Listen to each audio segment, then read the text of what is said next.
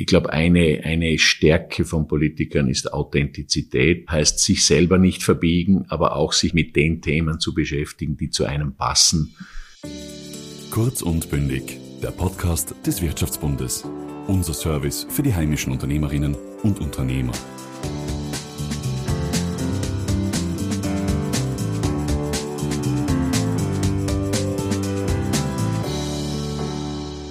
Heute sprechen wir mit wohl den erfahrensten Politiker im Nationalrat, nämlich Karl-Heinz Kopf. Er sitzt seit 1994 im Nationalrat, geschlagene 28 Jahre. Und mit ihm wollen wir heute reden, wie sein Start in die Politik war, seine Erfahrungen und seine bedeutendsten Momente. Lieber Karl-Heinz, vielen Dank, dass wir heute bei dir sein dürfen. Gerne. Herzlich willkommen. Du bist ja einer der erfahrensten Politiker Österreichs, wenn man das so behaupten darf, seit 28 Jahren im Nationalrat. Erzähl uns einmal über deine Anfänge in der Politik. Wie bist du in die Politik gekommen? Ich habe wie so viele wahrscheinlich äh, angefangen in der Gemeindepolitik äh, bei mir in Altach, äh, Gemeindevertreter, Gemeinderat und ja, bin dann, nachdem ich auch seit über 30 Jahren Obmann Stellvertreter des Vorarlberger Wirtschaftsbundes bin, dann aus dem Wirtschaftsbund heraus im Jahre 93 gefragt worden, ob ich nicht bei der Nationalratswahl im Jahre 94 äh, kandidieren möchte. Äh, und äh, ja, habe mir das eigentlich am Anfang nicht vorstellen können, weil ich mich 93 gerade selbstständig gemacht habe.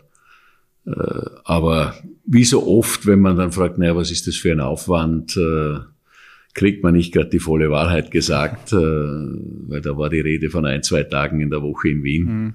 Äh, hat sich dann natürlich, also ich habe mich dann trotzdem dazu entschlossen, bereue es auch nicht. Äh, aber ähm, ja, hat sich natürlich sehr schnell dann zu einem deutlich größeren Ausmaß äh, des Engagements in Wien ausgewachsen. Aber durchaus okay. Was wolltest du sagen, waren damals deine großen Ambitionen, wie du nach Wien gekommen bist? Beziehungsweise hattest du einen Mentor, der dich eingeführt hat in das Wiener Parkett? Ja, Mentor in dem Sinn nicht. Vielleicht äh, durchaus am Anfang äh, der Clubobmann damals, der Andreas Kohl.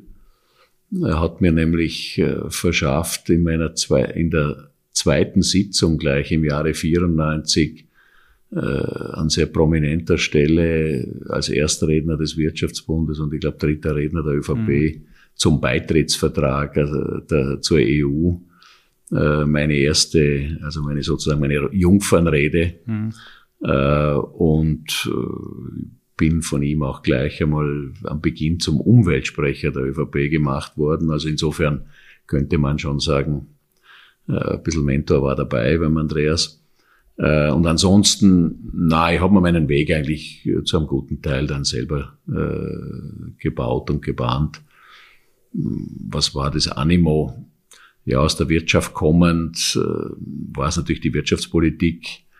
Äh, wie so viele aus der Wirtschaft kommend äh, schaut man sich die Ausschüsse an am Anfang mhm. und will natürlich unbedingt in den Wirtschaftsausschuss. Wie gesagt, gelandet bin im Umweltausschuss. Aber waren spannende Themen damals mit der Wirtschaft gemeinsam, zum Beispiel die ganze das ganze Abfallregime, Verpackungsverordnung, äh, Abfallwirtschaftsgesetz mit dem Stefan Schwarzer gemeinsam aus diesem Hause, aus der Wirtschaftskammer. Das waren schon spannende Themen, die äh, vor allem für die Wirtschaft auch immer alle relevant waren. Also äh, ich war damals schon in dieser Funktion gesuchter Gesprächspartner mhm. auch der, der einschlägigen Wirtschaft. Das hat mir schon recht gut gefallen, weil man in der Rolle auch durchaus immer dafür sorgen können für eine ausgewogene Gesetzgebung zwischen Umweltschutz und, und Wirtschaftsanliegen. Wie würdest du sagen, hat sich in den letzten Jahren die Arbeit im Parlament verändert? Also die Zusammenarbeit mit der Opposition. Ähm, hat man sich früher wirklich noch auf, auf ein Weinglas danach die Sitzungen getroffen oder war das immer schon sehr diskussionshart? So wirklich fraktionell äh, in größeren Gruppen zusammensetzen, das habe ich eigentlich eher selten erlebt. Aber es gibt natürlich in allen Parteien äh, Personen und Persönlichkeiten, zu denen man ein besseres oder ein Nahverhältnis sogar hat zu manchen, mit denen man sich gerne auch einmal zusammensetzt. Hat natürlich oft auch mit Verhandlungssituationen zu tun, wo man dann was halt abgeschlossen hat, sich einmal auch auf ein Glasl zusammensetzt. Ähm, das gibt's in allen Parteien, so wie es umgekehrt auch in allen Parteien Leute gibt, mit denen man sich eher nicht zusammensetzen will. Aber würdest du sagen, dass früher die Reden der Parlamentarier ein bisschen freier waren, dass man sich mehr getraut hat zu sagen? Also, also im Hinblick auf Cancel Culture muss ja heute äh, politisch sehr korrekt sein. War das früher anders?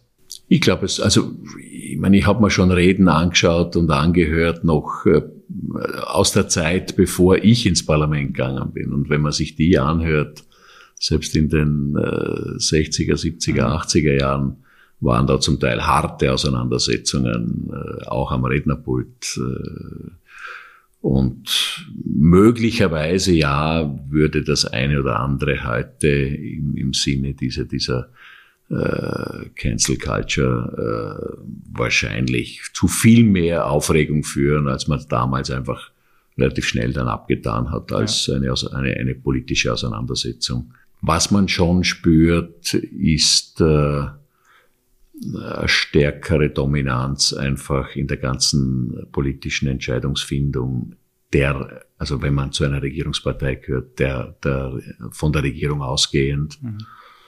Aber letzten Endes geht es halt immer um Lösungen und ich habe meinen Weg immer oder meine Möglichkeiten immer gefunden, obwohl nie in der Regierung, was ich nicht bereue, meinen Weg gefunden, äh, meinen Einfluss geltend zu machen. Äh, das, ich bin nicht unzufrieden damit. Was sind die Momente, wo du im Nationalrat gesessen bist und dir gedacht hast, so jetzt wird Geschichte geschrieben? Um es ganz demütig zu sagen. Naja, es war natürlich äh, gleich am Beginn äh, der EU-Beitritt, also wie gesagt, in meiner, nach der Angelobungssitzung gleich die nächste Sitzung noch im, im selben Jahr 94. Äh, das war natürlich schon ein absolut historisches Ereignis. Das, dessen war ich mir auch bewusst und äh, bin ich mir heute noch. Naja, mein Gott, und sonst waren es natürlich zum Teil dann die, die Koalitionswechsel. Also es war natürlich schon nach vielen Jahren großer Koalition im Jahr 2000 dann der Wechsel äh, unter Schüssel zu, zu einer Koalition mit der FPÖ oder dann auch das Zusammenbrechen der FPÖ im Jahr 2002 und, und, und Neuwahlen, so wie überhaupt äh, ich ja in den vielen Jahren fast jede zweite Wahl als vorgezogene Wahl erlebt habe, was natürlich schon etwas, ein Unikum ist eigentlich äh, in europaweit. Ähm, ja, dann zum Beispiel etwas, das heute viel schwerer wiegt noch als damals, in, in Ende der 90er Jahre, die Strommarktliberalisierung, damals als großes, äh, große Errungenschaft gefeiert worden. Strom wird zur Ware und nicht mehr zum geregelten, äh, zugeteilten Gut. Man konnte die Stromanbieter wechseln. Die Preise sind hinuntergegangen. Naja, aus heutiger Sicht äh, immer noch ein historisches Ereignis, aber natürlich mit einer deutlich negativen äh, Begleitmusik. Wünschen sich vielleicht äh, manche zurück, dass der Strompreis wieder geregelt dass ist? Dass man es nicht gemacht hätte, ja. Äh, ja, ist vergossene Milch. Also da waren schon einige einschneidende äh, Erlebnisse dabei. Ja. Gibt es nach deinem heutigen Wissen Punkte, wo du sagst, ähm, die hätte man anders machen können? Also wahrscheinlich gibt es dort viele in der Vergangenheit, aber gibt es welche, wo du sagst, da habe ich vielleicht äh, eine falsche Entscheidung getroffen? Ja, solche gibt's wahrscheinlich viele, äh, wie halt bei jedem von uns im Leben aber jetzt in, in der politischen Entscheidungsfindung, man, erstens ist man ja als Parlamentarier nicht allein, die Entscheidungen entstehen ja in, in, der, in der Diskussion und Auseinandersetzung mit dem eigenen Club, mit dem Koalitionspartner und darüber hinaus. Äh, aber es fallen mir jetzt keine übertrieben gravierenden mhm. ein. Wenn du jetzt einen jungen, aufstrebenden Politiker triffst, was würdest du ihm raten, damit er politisch erfolgreich ist? Also ich würde, wenn jemand jetzt beispielsweise ins Parlament kommt, äh, jedem, jeder auf jeden Fall raten, äh, sich Themen zu suchen, äh, die besonders interessieren, die, bei denen man auch authentisch sein kann und die dann auch durchaus vehement zu verfolgen und mit, sich mit denen wirklich auseinanderzusetzen ich glaube, eine, eine Stärke von Politikern ist Authentizität, heißt sich selber nicht verbiegen, aber auch sich mit den Themen zu beschäftigen, die zu einem passen. Äh, der Zuhörer oder die, die anderen merken ja sofort, wenn man sich äh, bei einem Thema nicht wohlfühlt, nicht zu Hause ist. Klar muss man sich mit solchen auch auseinandersetzen, ja. aber persönlich sich nicht verbiegen, authentisch bleiben und sich auch wirklich mit schwerpunktmäßig mit Themen beschäftigen, mhm. ja, wo man wirklich zu Hause ist. Ich glaube, dann kann man, dann kann man einiges bewegen und man kann beileibe einfach nicht bei allen Themen gleich firm sein und gleich zu Hause mhm. sein. Bei manchen Themen muss man sich halt auch dann auf andere im Club oder verlassen, Sprecher und so weiter.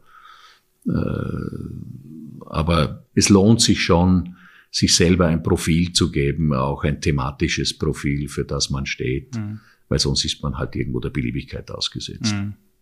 Also Prinzipien suchen und sich daran halten. Das ist einmal ein sehr guter Tipp.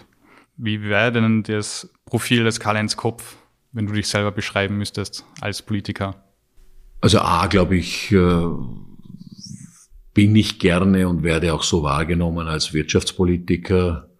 Äh, daneben werde ich sicher als Person auch stark mit dem Sport, vor allem im Fußball identifiziert, einfach aufgrund meiner langjährigen Funktionärstätigkeit.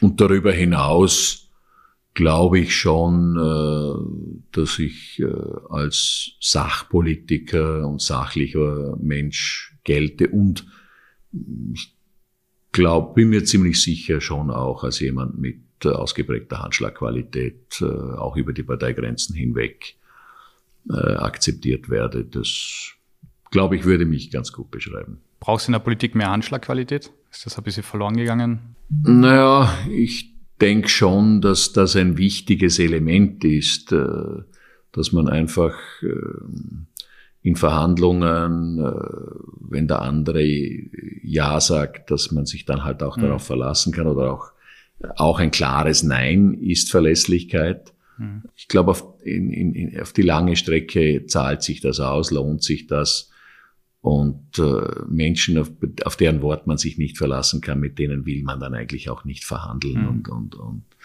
äh, weil man ja nie weiß, was, ob das am Schluss dann auch äh, umgesetzt wird. Äh, ich glaube schon, dass das wichtig ist, ja. Ähm, zum Abschluss haben wir noch ein paar ein Wordrap für dich vorbereitet. Also ich beginne den Satz und du führst ihn zu Ende. Mein Lieblingslied ist In Zeiten wie diesen Here Comes the Sun von den Beatles. Wenn ich woanders leben könnte, wäre das? Ich will nicht woanders leben. Die besten Ideen habe ich, wenn? Eigentlich beim Joggen. Äh, sehr oft, wenn mich etwas beschäftigt, ziehe ich mir die Laufschuhe an und äh, nicht selten finde ich beim Laufen dann eine Lösung. Für die Zukunft wünsche ich mir, dass wir Wege finden, diese äh, Krisen, die wir derzeit erleben, bewältigen zu können und darüber hinaus, dass wir auch wieder diese Aufgeregtheit äh, in der Politik mit all diesen unangenehmen Begleiterscheinungen, Vorverurteilungen des Andersdenkenden, Politik mit äh, Strafanzeigen zu machen. Also dass in der Politik wieder ein, ein Stil einkehrt, bei dem man auch wieder Freude an dieser Tätigkeit haben kann. Im Urlaub findet man mich am ehesten? Am Meer. Das war's auch schon wieder. Lieber Karl-Heinz, vielen Dank und weiterhin alles Gute. Dankeschön. Danke für den Besuch. Das war eine neue Folge von Kurz und Bündig. Wenn euch dieser Kanal gefällt, abonniert ihn, um jeden Freitag die aktuellste Folge mit spannenden Gästen zu hören.